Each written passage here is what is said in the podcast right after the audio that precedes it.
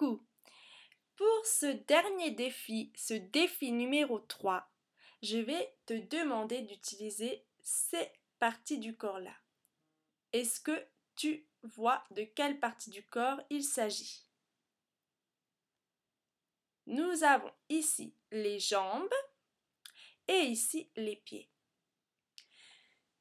Ce que je vais te demander pour ce défi numéro 3, c'est de te déplacer avec une seule jambe sur un seul pied.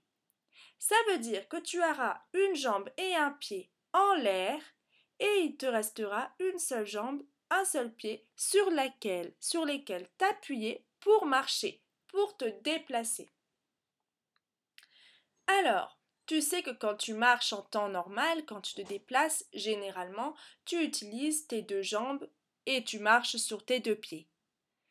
Alors, qu'est-ce qui se passe si on n'avait qu'une seule jambe? Qu'est-ce qui se serait passé si on n'avait qu'une seule jambe et qu'un seul pied? Comment on se déplacerait? Tu vas en faire l'expérience. Tu vas voir si tu, si tu te déplacerais de la même manière si tu avais une seule jambe et un seul pied que deux jambes. Tu verras bien. Alors, je te laisse faire ce défi. Fais attention d'être dans un endroit qui soit assez espacé pour pas te faire mal. Fais attention d'être accompagné de quelqu'un qui puisse, en cas où tu te ferais mal, qui puisse t'aider. Mais surtout, essaye de te déplacer de manière euh, de manière, comment dire, en sécurité, d'accord? N'essaye pas de te faire mal. N'essaye pas d'aller vite, ce n'est pas une course. Mais seulement, ici c'est juste pour comprendre à quel point les deux jambes et les deux pieds parfois, ben ils sont là, ils sont deux. Ils sont deux, ce n'est pas pour rien.